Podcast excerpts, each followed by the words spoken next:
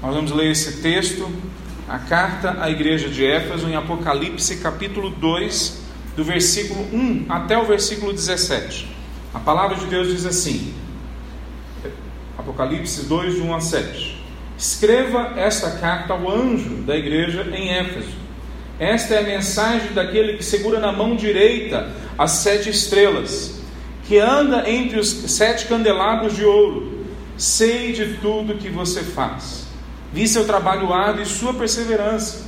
Sei que não tolera os perversos. Examinou as pretensões dos que se dizem apóstolos, mas não são, e descobriu que são mentirosos. Sofreu por meu nome com paciência, sem desistir. Contudo, tenho contra você uma queixa. Você abandonou o amor que tinha no princípio. Veja até onde você caiu. Arrependa-se e volte a praticar as obras que no início praticava. Do contrário, virei até você e tirarei seu candelabro do seu lugar entre as igrejas. Mas a isto a seu favor. Você odeia as obras dos nicolaítas, como eu também odeio. Quem tem ouvidos para ouvir, ouça o que o Espírito diz às igrejas. Ao vitorioso darei o fruto da árvore da vida que está no paraíso de Deus. Vamos orar? Santo Deus, que o Senhor nos guie agora para entendermos, ó Deus, tua palavra. Que ela fale claramente às nossas vidas. Que ela mude, ó Deus, a nossa percepção de nós mesmos e da história ao redor de nós. Em nome de Jesus. Amém. Poder sentar.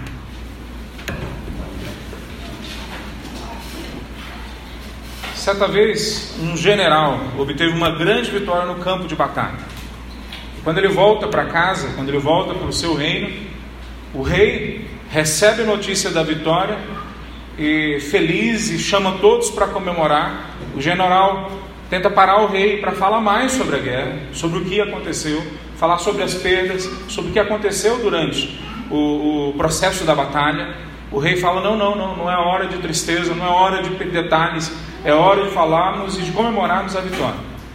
Alguns meses depois, esse general foi enviado pelo rei para uma outra batalha. Ele chega a essa batalha e ele vence de novo a batalha, a um custo muito alto, mas ele vence a batalha. E ele volta para o reino, e a hora que ele fala para o seu rei que ele venceu a batalha, o rei para e, e, e, para tudo e chama todos de novo e vamos comemorar e vamos festejar, porque vencemos mais uma batalha. O general tenta contar os detalhes e o rei novamente não deixa o general contar os detalhes. Terceira vez, em outro momento, o rei, esse general é enviado pelo rei novamente a enfrentar uma outra batalha. E quando ele começa a enfrentar, ele vence essa batalha, mas a um custo ainda mais alto do que ele já tinha enfrentado antes. E ele volta novamente para o seu reino e fala para o rei: Olha, vencemos a batalha.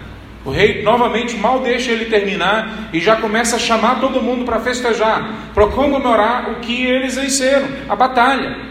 E quando o rei vai então pular na frente falar para eles se alegrarem, o general se atreve corajosamente a entrar diante do rei e fala: Não, rei, para, presta atenção no que eu tenho para te dizer.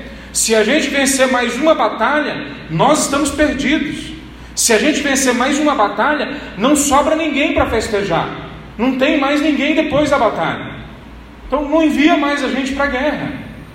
Quando nós olhamos esse texto que nós acabamos de ler de Apocalipse, ele fala uma verdade semelhante a essa. Quando o nosso sucesso esconde o nosso fracasso. Quando o nosso sucesso, na verdade, esconde o fato de que nós temos um fracasso atrás da gente muito maior do que esse sucesso e que ele vai pegar a gente lá na frente.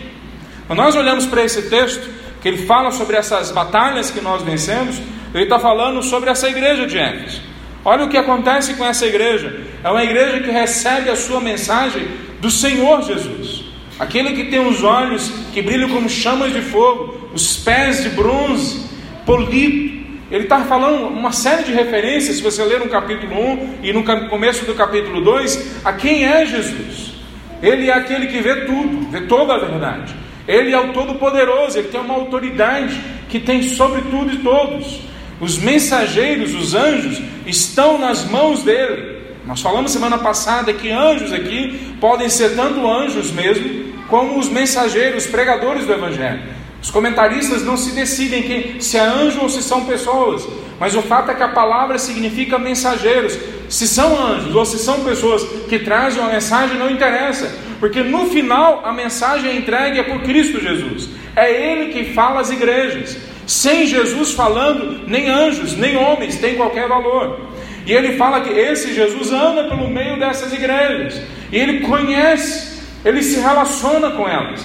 Aliás, elas só são igrejas porque Jesus ainda está no meio delas. Porque se Jesus não estiver no meio delas, eles não são mais igreja, eles deixam de ser igreja.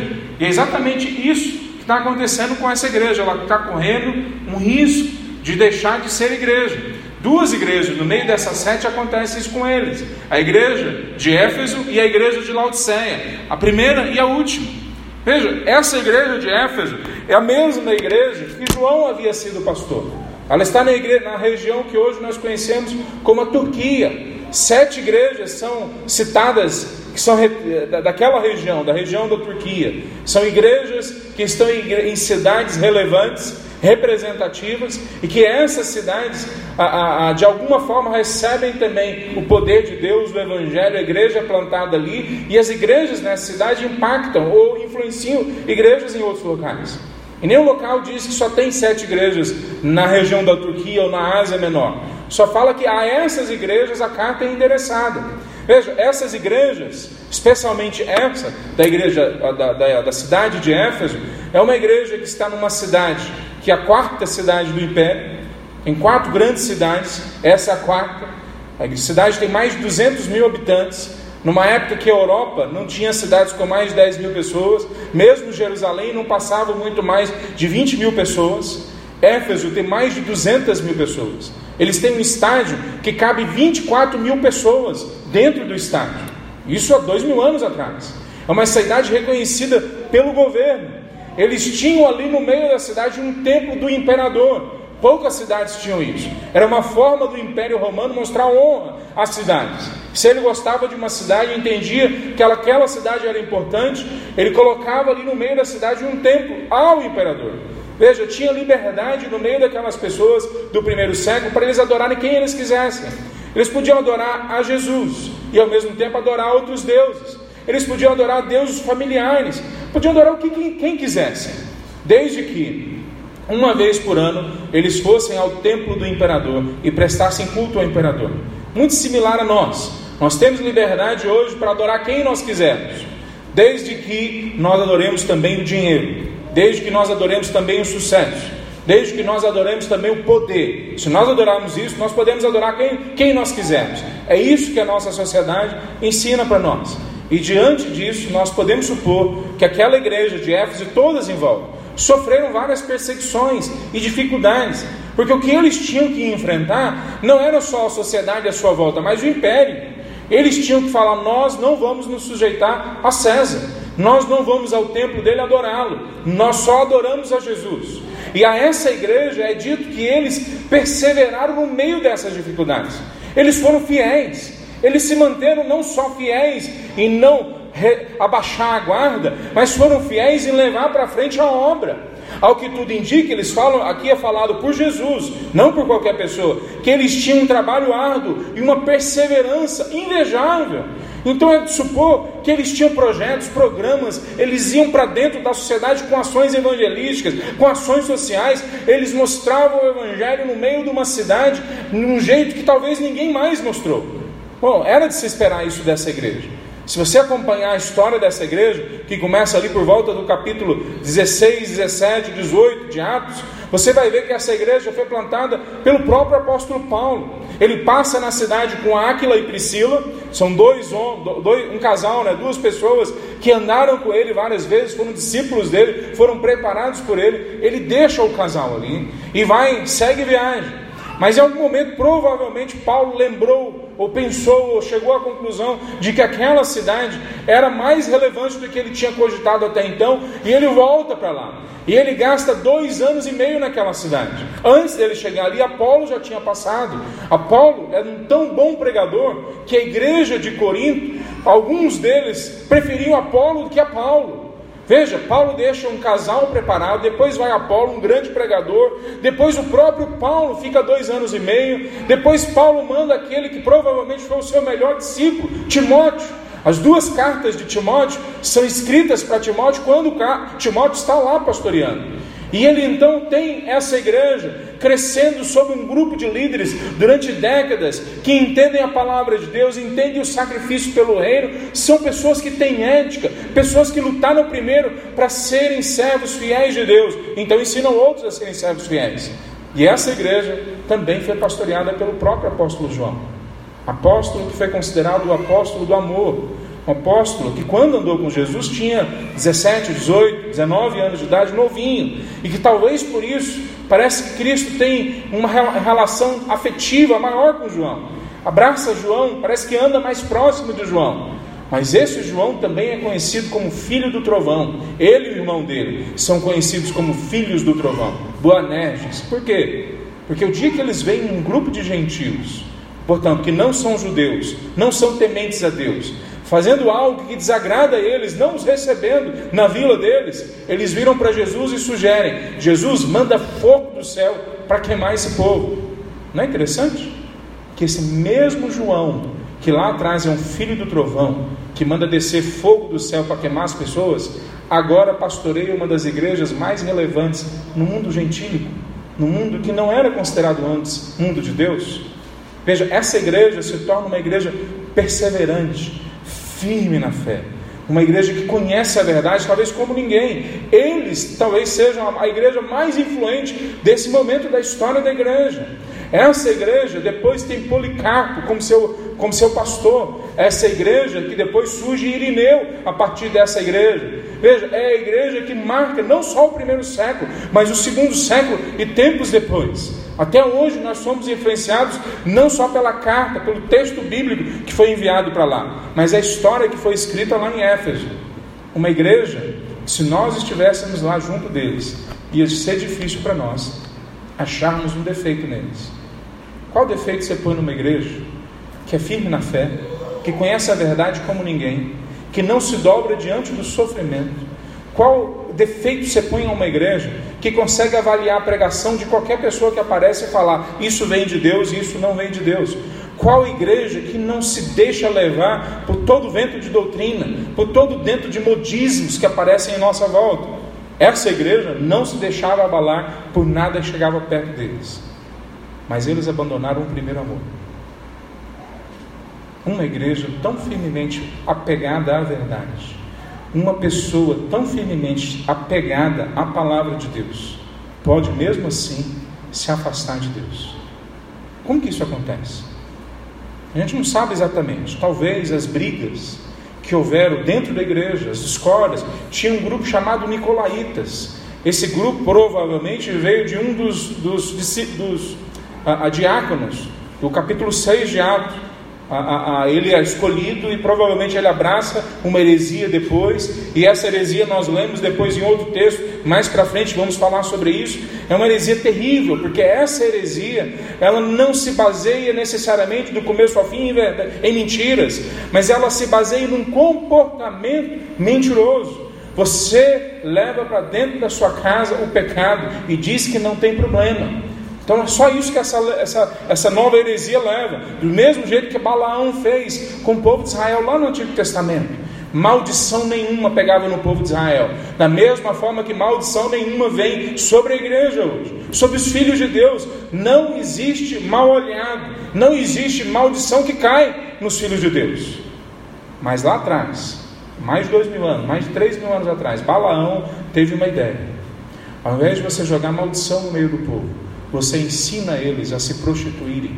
Você ensina eles a buscarem outros deuses, escondido, colocado por trás.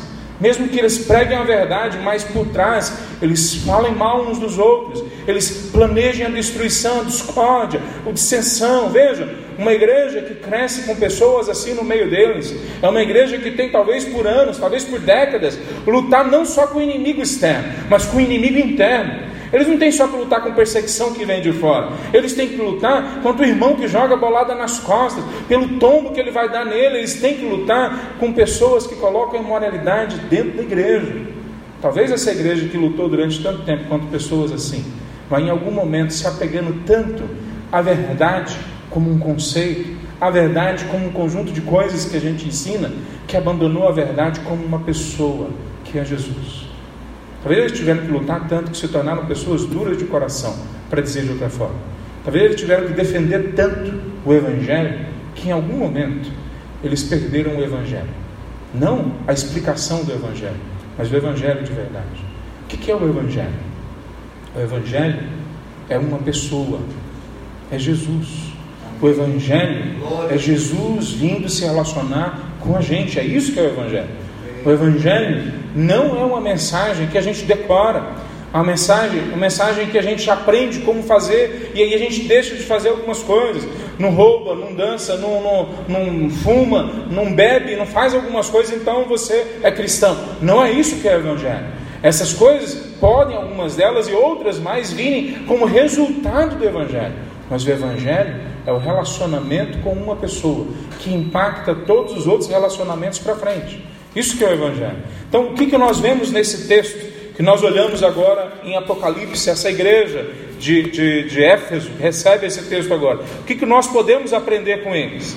A gente vê que é uma igreja que trabalhava arduamente, uma igreja que trabalhava a, a, perseverando durante a perseguição e mesmo assim perde o seu amor por Cristo Jesus, perde o primeiro amor.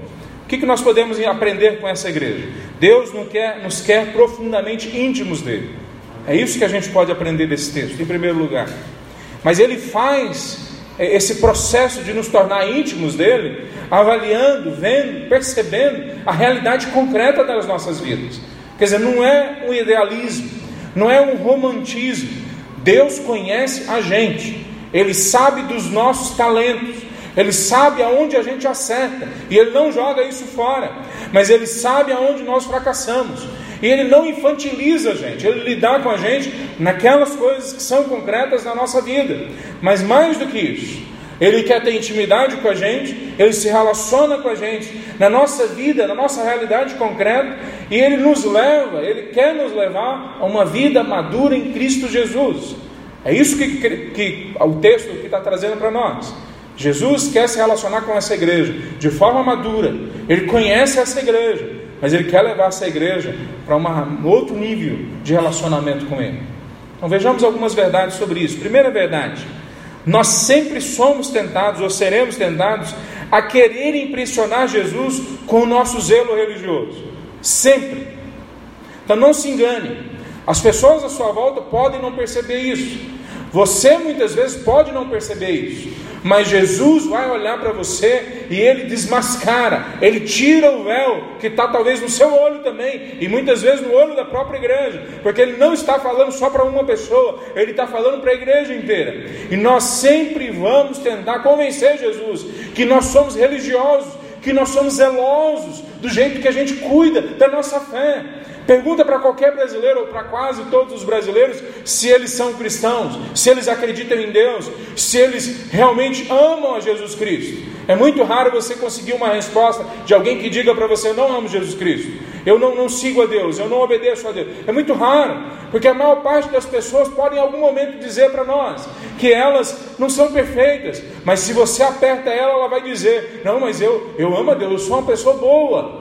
Nós sempre queremos impressionar a Deus pelo nosso zelo. Pois veja só como eles tentam mostrar o zelo deles. E Jesus percebe e mostra para eles: o trabalho deles é árduo e perseverante. Eles não toleram pessoas perversas dentro da igreja e provavelmente fora da igreja. Eles não toleram naquele ambiente que pessoas perversas prosperem. Eles declaram, eles falam, eles mostram: prefeito desse jeito não pode ter aqui, governador perverso assim, não pode ter aqui. Se fosse nos nossos dias, eles seriam pessoas muito conscienciosos, iam pensar bem em quem eles iam votar, quem, com quem eles iam se juntar, em que empresa eles iriam trabalhar. Veja, eles são bons cidadãos. Eles são pessoas que se apresentam para a sociedade de uma forma boa, como pessoas que cuidam uns dos outros. Eles são pessoas que examinam as pretensões daqueles que se chamam de mestres, apóstolos, daqueles que se chamam de pastores, guias, eles olham para ver se essas pessoas são boas mesmo. Eles sofrem com paciência Por quem? Olha o texto, eles sofrem por Jesus. Eles não estão sofrendo por eles mesmos, pelo projeto de vida deles. Mas olha só como eles são zelosos. Nem todos nós conseguimos ser zelosos nesse nível. Quando eu lembro dos meus irmãos chineses que estão sendo presos, dos meus irmãos indianos que estão sendo mortos, quando eu lembro da igreja que está sendo perseguida ao redor do mundo, eu consigo pensar em, em, em mim com muito, com muito receio, com muito, com muito medo, porque eu não sei se eu conseguiria ser fiel a Deus diante da perseguição que os nossos irmãos estão sofrendo lá. Mas esses irmãos aqui da igreja de Éfeso sofrem por Jesus, mas é só parte da vida deles. O sucesso não entrou de fato dentro da vida deles. Eles estão longe de Jesus. Não é a mesma coisa que acontece muitas vezes com a gente? Quais sucessos você tem levantado eles como um jeito de mostrar que você está bem na vida, que você está bem com Jesus, com Deus? Olha só, eu tenho sucesso financeiro. Olha o meu sucesso em casa com a minha família. Meus filhos cresceram bem. Olha o meu sucesso na minha profissão. Olha o meu sucesso como estudante, como profissional, como pessoa ética. Eu não minto, eu não roubo, eu pago as minhas coisas. Olha o meu sucesso. Deus não se impressiona com os nossos sucessos, especialmente quando eles são um jeito da gente esconder o grande fracasso que nós temos dentro de nós. Veja, na, na, no mundo hoje nós temos duas grandes religiões Todas as religiões podem se encaixar basicamente dentro dessas duas grandes veias. Um tipo de religião é legalista. Dentro do cristianismo nós também temos. Antigamente eram chamados de fariseus. Eram pessoas que pegavam a lei e queriam espremer a lei para ela falar até o que ela não falava. Eles transformavam a lei dos dez mandamentos em 613 normas que comandava toda a sua vida. Lá na China também tem. Na China você tem o confucionismo centenas de regras que desde criancinha você tem que se cumprir até o dia que você vai morrer. Um legalismo. Se você não cumprir, você não vai passar. O sucesso também gera pessoas assim. Se você não estudar para ser excelente, para tirar 10, para ganhar, passar no melhor concurso, você não é aceito na sociedade. Então nós sempre temos um grupo de crenças, de religiões que se enquadram aqui no legalismo. Isso é um tipo de religião. Provavelmente os nossos irmãos de Éfeso estão caindo nesse tipo de religiosidade, uma religiosidade legalista que acha pelo que aquilo que eles fazem eles vão conquistar a ação, o, o, o querer de Deus, a vontade de Deus, a ação de Deus pela vida deles. Tem um outro tipo de religião, aquela que acredita que a vida tem que ser levada de forma leve. Deixa a vida nos levar. Né? Deixa a vida me levar, já dizia, se eu não me engano, Zeca Pagodinha, né? Deixa a vida no dia que ela for. A gente tem isso na China, o taoísmo é mais ou menos isso. Deixa o rio caminhar, olha o jeito que o rio caminha, ele se amolda a qualquer situação, é o que o taoísmo diz. Nós, no meio da igreja, também falamos: tudo é graça, não tem mais problema. Você pode pecar, todos os seus pecados já foram pagos lá na cruz. E a gente pega a graça de Deus e transforma ela numa graça barata, numa graça que não tem valor, numa graça que não tem poder para mudar a vida da gente. Lá na fora também a gente tem pessoas assim. Para que, que eu vou estudar tanto? Para que, que eu vou me esforçar tanto? Eu vou acabar no final me dando bem. Eu vou acabar no final achando algum, alguma profissão que me dá um dinheiro mesmo sem eu ter estudado e me esforçado para isso. Veja, nós sempre temos esses dois tipos de pessoas que vão se encaixando dentro da vida e da religiosidade. O que o Evangelho traz para a gente, o que o Evangelho traz para a gente nesse texto, é que não importa do jeito que você construa a sua vida, essas coisas não impressionam Deus. Mas eu cumpro todas as leis, isso não impressiona Deus. Mas eu sou uma pessoa leve, eu vivo só para amar, só paz e amor, isso não impressiona Deus. O que impressiona Deus, o que chama a nossa vida ter um relacionamento profundo com Deus é Jesus. A segunda coisa que nós vemos nesse texto, que a gente precisa entender que a mentira e a morte se instalam em nossas vidas de forma sorrateira e normalmente usando coisas boas. Veja, a mentira, assim como a morte, se instala nas nossas vidas não é abertamente, normalmente não é assim que funciona. Ninguém que vem e traga uma mentira descarada convence a gente de alguma coisa. A gente é convencido de uma mentira quando ela parece verdade.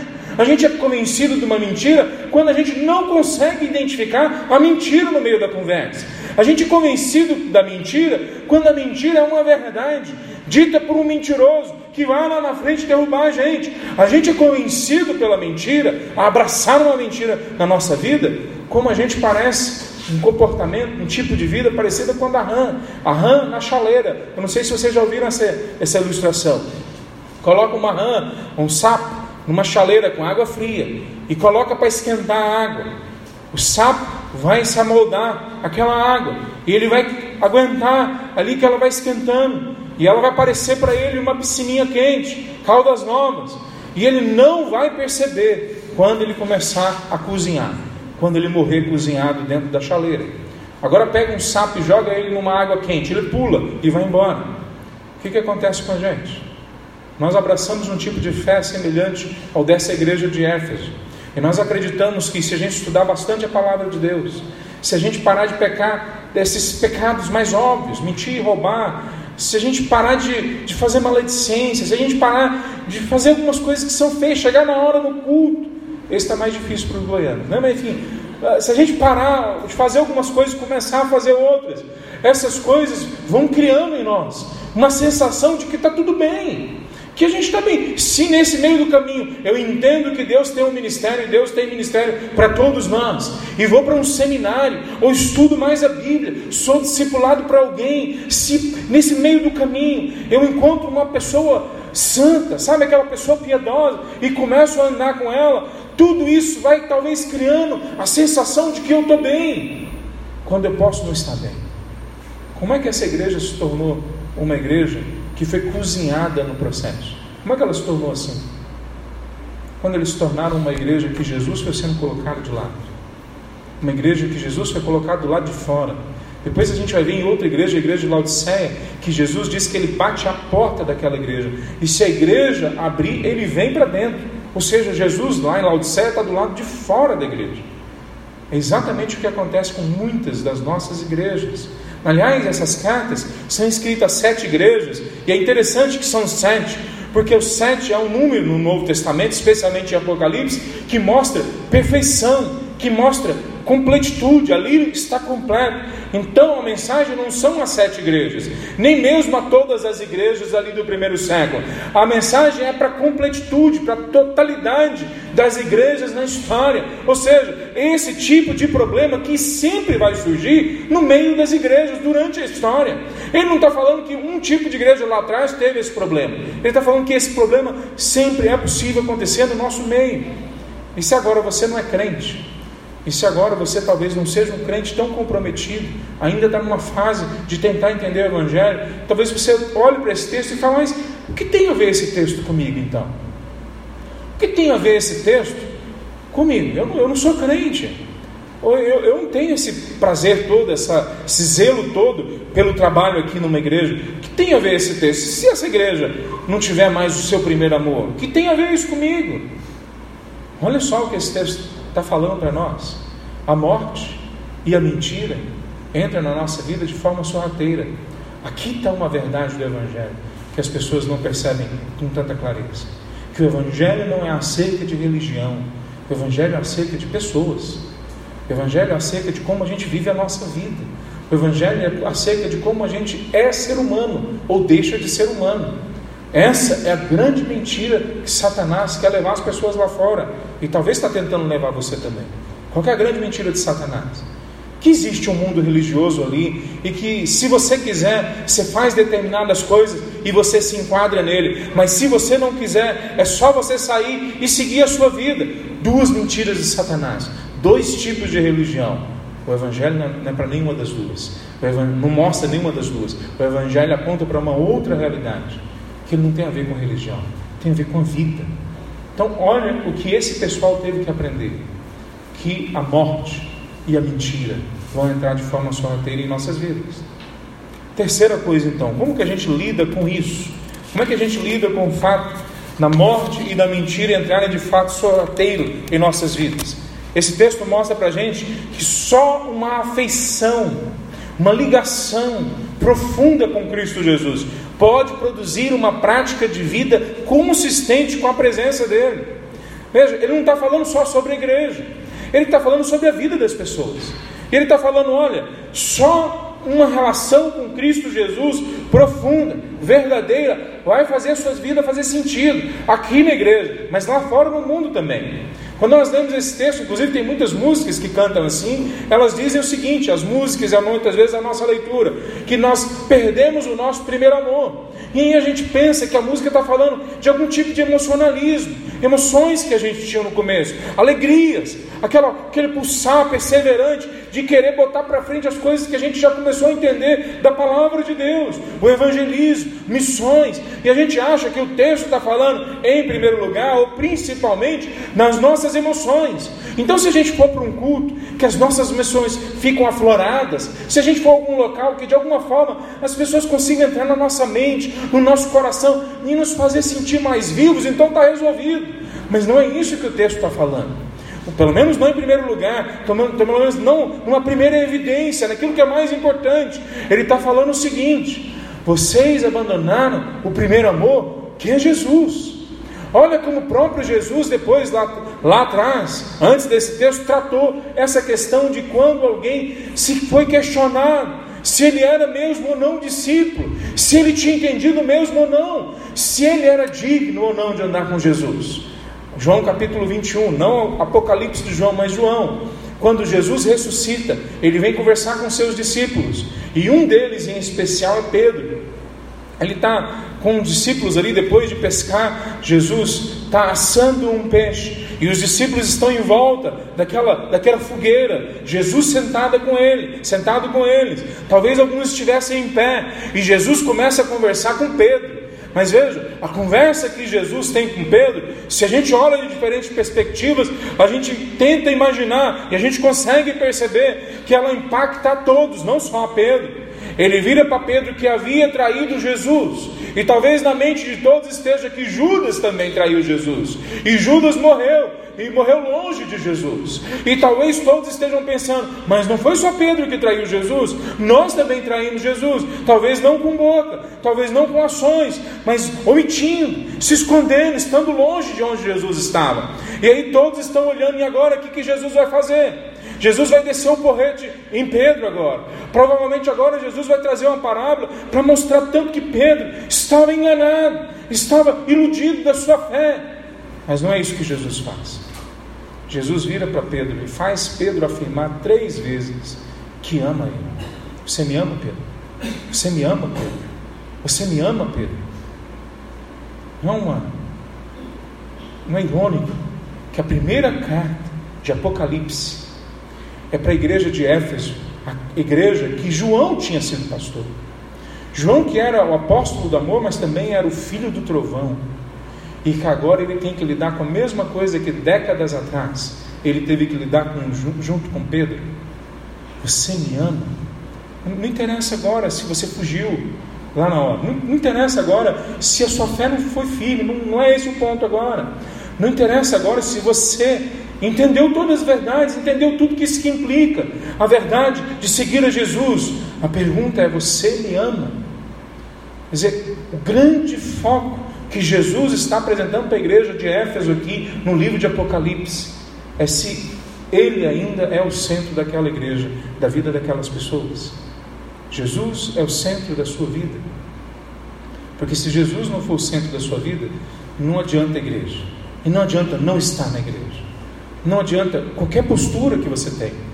Se Jesus não é o centro da sua vida, não tem mais esperança para você. O texto fala mais claro que isso ainda. O texto fala que na frente, se eles não voltarem atrás, voltarem atrás em quê? A praticar as primeiras obras, mas eles praticavam as obras. Eles eram talvez das sete igrejas uma das mais fiéis, se não a mais fiel, no local mais relevante de todas as outras sete. Então, praticar que obras? Quer dizer, não são as obras que eles têm que praticar que são tanto o, o fato importante aqui, mas o jeito de praticá-las, com um coração entregue a Jesus, com a vida nas a vida nas mãos de Jesus. E ele fala: se isso não acontecer na vida de vocês, eu vou tirar o candelabro do meio de vocês. Vocês vão deixar de ser igreja, vocês vão deixar de ser sal e luz, vocês vão deixar de ter acesso à fonte da vida, Vocês vão ver a tristeza entrar dentro do lar de vocês, a depressão se instalar e não vai se instalar de um dia para o outro. Ela vai se instalar do mesmo jeito que a mentira e a morte se instala. Ela vai se instalar não porque você quer, não porque você pediu, não porque você pecou, mas porque ali agora tem um espaço vazio que só Jesus podia preencher, mas você preferiu deixar ele de lado. Veja que Jesus está falando para essa igreja é: enquanto tem um espaço vazio no meio de vocês, eu não posso estar no meio de vocês. Enquanto esse espaço de vocês, vocês não preencherem comigo, me colocarem aí no meio, isso é ilusão, isso é teatro. Vocês não têm vida de verdade. Veja, essa verdade que Jesus está trazendo para eles não é uma coisa subjetiva também. Não é um conjunto de verdades a mais que hoje de manhã a gente tem que agregar à nossa fé. Para um pouco, para um pouco com isso. Veja, nós apresentamos sermões expositivos, nós buscamos entender a palavra e pregar para vocês, e nós estamos abertos, vocês virem e falar: não, não, pastor, você entendeu errado, Léo, não é bem assim que está dizendo o texto. Tudo isso é importante, mas agora é mais do que apresentar a verdade, a verdade como conceito. Agora é falar: se a verdade como pessoa não tiver nas nossas orações, se a gente não tem um desejo de querer, mesmo que a gente não queira ainda, mas se a gente não tem um desejo de querer, acordar de madrugada para orar, abrir a Bíblia para ler, se isso não consome a gente, se pecar não deixa a gente constrangido, se olhar para as pessoas não deixa a gente com vontade de ter compaixão, mesmo que a gente ainda não tenha compaixão, se algo lá dentro da gente não está apontando para a necessidade de Jesus, se a gente não consegue abrir os olhos de manhã e achar alguma coisa para que agradecemos a Jesus, Senhor, obrigado pelas minhas filhas, pela minha casa, pela minha vida vida, pela saúde, pelo sol que nasceu, se não tem algo efetivo acontecendo dentro de mim, emoções brotando, afetos por Jesus, eu tenho que parar e perguntar: será que existe fé dentro de mim de verdade? Quando nós olhamos para a vida de Davi, que foi o homem segundo o coração de Deus, então ele é colocado para a gente como parâmetro. Quando a gente olha a vida dele, ele tem mais de 70 formas que ele fala os afetos dele por Deus. O Senhor é minha rocha, o Senhor é meu escudo, o Senhor é minha proteção, o Senhor é o meu prazer, o Senhor é a minha alegria, o Senhor é minha força, o Senhor é o meu guia, o Senhor é a minha é o exército que vai à minha frente para lutar as minhas batalhas. O Senhor é que me traz para onde existe vida de verdade. Olha o jeito que Davi vai falando os afetos dele por Jesus. Se nós não buscarmos esse afeto, se nós não tivermos esse afeto, talvez a gente não seja crente de verdade. E aí a verdade é que ser crente ou não ser crente, no sentido que dizem lá fora, não faz o menor significado mas ser filho de Deus, ter uma relação pessoal com Deus, isso faz toda a diferença. E o que esse texto está falando é: se não tiver afeto no seu coração, que produz uma prática em volta para Jesus Cristo, talvez você não seja crente, talvez você não tenha esperança. Quarta coisa que a gente vê nesse texto: Jesus sempre, sempre vai corrigir aquele que ele ama com o objetivo de prepará-lo para algo sempre mais profundo. Nós falamos isso semana passada. Para o crente, aquilo que está na frente é sempre melhor do que o que ficou atrás. Não no sentido de que Jesus vai ser outra pessoa, ele é sempre presente, passado, presente e futuro. Jesus é o mesmo mas aquilo que Ele nos deu lá atrás, aquilo que nós entendemos sobre o que Ele nos deu, é sempre menor do que o que Ele tem para nós na frente. Mas Ele sempre vai nos corrigir para a gente entender o que é que Ele quer da gente, para a gente conseguir compreender para a nossa perspectiva de mundo, aceitá-lo, percebê-lo nas entrelinhas, entendê-lo na realidade da nossa casa, da nossa família. Veja, quando nós olhamos para esse texto, nós lembramos, lembramos de Hebreus capítulo 6, que fala lá que o Senhor, né, o Pai, que é o nosso Deus, corrige aqueles que Ele ama. Veja, o texto não fala lá em Hebreus e nem aqui demonstra que Ele elogia aquele que Ele, que ele ama. Veja, não é assim que Deus trabalha com a gente. Veja que Ele conhece todas as coisas, como nós lemos no versículo 2, Ele sabe todas as coisas e ele afirma essas coisas para nós. Olha, eu conheço quem são vocês. Vocês são perseverantes, são pessoas sérias. Eu sei quem são vocês. Vocês tentam ser bons cidadãos lá fora, mas o mais importante ainda está por vir, porque depois dessa afirmação vem aquilo que está em Hebreus capítulo 2 que o Senhor corrige os filhos a quem Ele ama. E ele fala então o erro da igreja de Éfeso. Qual é a forma que Deus se relaciona comigo? Como Deus se relaciona com você? Ou quer se relacionar com você? Ele quer corrigir você porque Ele te ama. Porque se você não estiver sendo corrigido por Deus, é porque você talvez não esteja nessa relação de amor com Deus. Veja, quando nós olhamos o que Deus, o que Jesus está falando para todas essas igrejas, ele, ele afirma quem eles são, ele corrige e ele promete, ele, ele mostra que existe um fim melhor. Essa forma, na verdade, para eles é muito conhecida naquela época. Ela é chamada de paideia, é o jeito com que eles ensinam, educam os alunos lá dois mil anos atrás, no ambiente grego-romano, é o jeito como eles preparam as pessoas para a vida. E é exatamente isso que acontece no cristianismo. O cristianismo tem uma coisa chamada discipulado. Nós chamamos de discipulado esse processo que dura a vida, em que Jesus, através da sua igreja, através dos meios da graça, da palavra de Deus, vão ensinando a gente a pensar certo, a sentir certo, a se relacionar certo, a ser um bom profissional, um bom pai, uma mãe. Então esse processo inteiro, ele vai construindo em nós uma pessoa inteira. Então o que, que o texto está dizendo para nós, uma vez mais?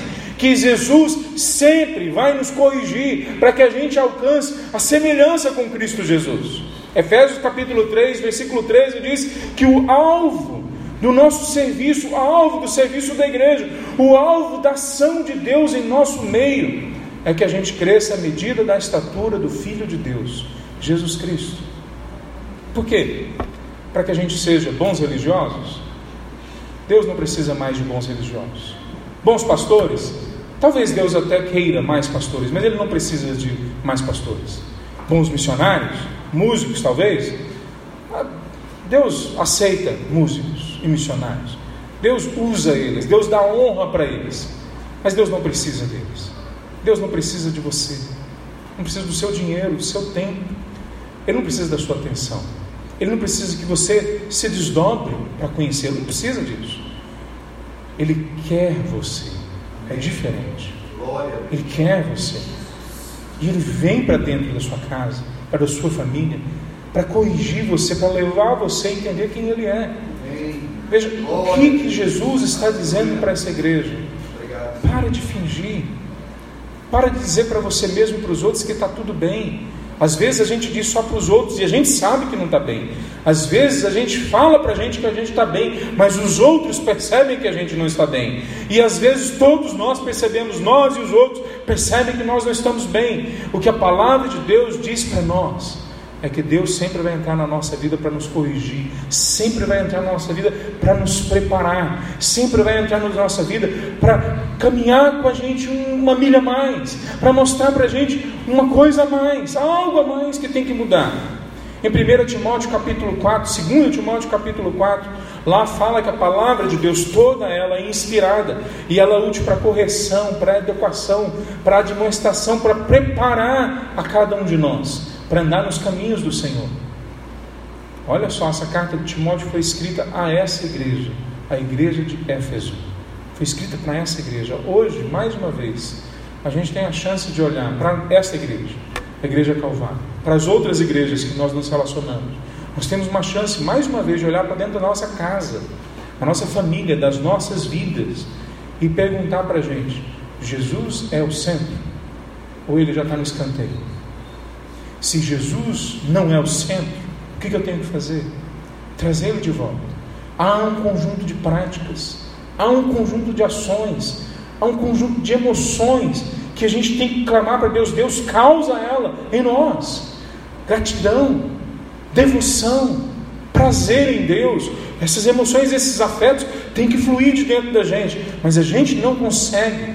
Só Ele consegue produzir em nós. Mas a gente consegue perceber, a gente consegue olhar no, no espelho e falar: Senhor, não está lá. E a gente pode falar: Senhor, eu quero querer. Eu não quero ainda, mas eu quero querer. E Ele é misericordioso. Eu quero concluir essa palavra hoje dizendo para os irmãos o seguinte, fazendo um apelo para os irmãos. Quais são os seus sucessos que têm te afastado de Cristo Jesus? Quais são os seus sucessos? São financeiros? São profissionais? É ser um bom pai, uma boa mãe? Quais são aquelas coisas que você tem se orgulhado tanto delas, que você não precisa mais se orgulhar de Cristo Jesus, da graça, do Evangelho? Quer dizer, Paulo dizia: Eu não me vergonho do Evangelho, porque é o Evangelho que é o poder de Deus para transformar todo que crê. Não eu, não minha mensagem, não o meu sucesso, mas é o Evangelho. Quais são as coisas que você tanto se orgulha delas, que você tem deixado de se orgulhar em Cristo Jesus? Se você não conheceu a Cristo Jesus ainda, então pergunte para você: quais são os seus sucessos que te afastam de reconhecer o seu fracasso? Quais são os fracassos que você tem que alimentado alimentado alimentado e dito para você: não tem problema, porque naquela outra área da minha vida eu estou bem? Quais são os sucessos que escondem os seus fracassos? Segunda coisa que eu queria perguntar para vocês: quais são os fracassos que mais doem a sua alma? que mais machucam você, que moem você de dentro para fora. Esconde isso de Deus, não esconde isso dele. Eu sei que às vezes a gente esconde da gente mesmo, dos outros, mas de Deus não vale a pena esconder, primeiro porque ele já sabe, Segundo, porque o processo de você abrir para Ele e de você começar a conversar com Ele, de você começar a falar para Ele o que dói, o que machuca, o que está lá, o que te distanciou. Senhor, eu tive que lutar tanto com problemas de fora, tanto com problemas de dentro, problema na minha equipe, na minha família, na minha empresa, que isso me tornou uma pessoa dura, eu não sei mais ser diferente. Ele sabe como fazer você ser diferente. Ele sabe fazer você voltar ao primeiro amor, a primeira emoção de estar na presença dEle, aquelas relações que vêm a partir da relação que só Ele pode nos dar, a relação de amor com Ele, de prazer com Ele. Quando isso se restaura em nossas vidas, você pode falar: Senhor, eu quero que restaure as outras relações, a minha casa, a minha família, relação com meu filho. Eu não consigo mais olhar para o meu filho, minha filha, minha avó, minha mãe, meu amigo. Eu não consigo mais olhar para eles e ter alegria em conversar com eles. Aonde dói mais dentro de você? Jesus sabe o que dói mais dentro de você. Nós precisamos agora voltar e falar: Senhor Jesus, nós reconhecemos e queremos reconhecer junto com essa igreja, uma igreja que morreu, meus irmãos. A igreja de Éfeso morreu. Anos depois disso, ela morreu. Ela foi destruída. A igreja e a cidade não existem mais. Eles morreram na história. Mas a profecia que tem no final, que foi dada àquela igreja, e muitos irmãos daquela igreja abraçaram, ela ainda está à nossa disposição. Olha só a profecia. Quem tem ouvidos, quem quiser ouvir o que o Espírito diz às igrejas, ouça o que o Espírito diz às igrejas. Ao vitorioso darei do fruto da árvore da vida, que está no paraíso de Deus. Quem que é a árvore da vida? Lá no jardim do Éden tinha uma árvore. Nós escolhemos a árvore errada. Em Adão e Eva nós estávamos representados. E nós temos escolhido essa árvore errada no passado séculos, que traz morte e destruição, mesmo que sorrateiramente nós temos fechado com essa árvore que traz para nós morte e destruição. Uma vez de novo na história, essa árvore vai aparecer ela vai aparecer, se você ler o texto todo, no capítulo 21 e 22, que fala da nova Jerusalém, do novo céu e da nova terra, a árvore da vida vai estar lá. E a gente vai ter acesso à vida eterna, imortal. E ele fala aqui: a todos aqueles que trouxerem Jesus para o centro, todas as igrejas e todas as pessoas que trouxerem Jesus para o centro, ele dá agora o direito a essas pessoas a terem acesso à vida, à vida eterna mas a vida plena, que é mais do que só a vida eterna. Só isso já seria fabuloso. Mas a vida plena, plena de significados, plena de, de sensações, plena de emoções, plena de mudanças, plena de realizações, plena da presença do Espírito Santo de Deus, irmãos. Então, qual é a mensagem ao livro de à igreja de Éfeso? Que Deus quer ter um relacionamento com a gente profundamente íntimo E Ele lidar com a nossa realidade concreta. E Ele faz isso porque Ele quer transformar a gente em pessoas inteiras, maduras. Vamos ficar em pé na presença de Deus, meus irmãos? Se você hoje não ainda não tem essa consciência de que a sua vida pertence a Cristo Jesus, ou se você tem essa consciência, mas essa experiência com o primeiro amor, de amar a Cristo Jesus com o seu coração, com os seus afetos estarem na mão dele, na vida dele, em quem ele é. Se é, você sente falta disso de novo na sua vida, se coloque diante de Deus enquanto a gente estiver orando. Ele conhece o seu coração. Ele sabe o que você está pensando agora. Eu não sei, mas ele sabe. Ele sabe o que está passando na sua mente agora. Ele sabe os seus sucessos e os seus fracassos. Coloca tudo isso diante dele e chama ele para vir ser o centro da sua vida uma vez mais. Vamos orar. Santo Deus, nós chegamos à tua presença agora, e nós clamamos, ó Pai, que o Senhor venha receber, ó Deus, tudo aquilo que a gente tem. O Senhor conhece os nossos dias, o Senhor conhece a nossa casa, o Senhor conhece os nossos pensamentos, o Senhor sabe, ó Deus, de todos os nossos fracassos. Nós fracassamos ontem, fracassamos hoje, ó Deus, e nós temos medo de fracassar amanhã novamente. Nós colocamos tudo isso diante de Ti. Nós colocamos também esses sucessos que nós temos, que são sem dúvida nenhuma, Deus, muitas vezes a demonstração da Tua graça, do Teu amor por nós, mas que nós usamos e deturpamos eles, ó Deus, para esconder os nossos fracassos, para esconder o maior fracasso, de que o Senhor já não é mais o grande amigo que nós temos. O Senhor já não é mais o nosso grande, a nossa grande alegria, a nossa força. Mas nós clamamos, ó Pai, receba agora os nossos fracassos e os nossos sucessos. Ó Deus, leva eles para longe de nós. E coloca em nós agora, ó Deus, essa experiência com Cristo Jesus, que venha transformar as nossas ações, o nosso intelecto, as nossas memórias, que venha mudar a nossa história, impacto, Deus, as nossas, os nossos relacionamentos. Senhor Deus, eu lhe clamo que o Senhor venha agir em nós agora, em nome de Jesus.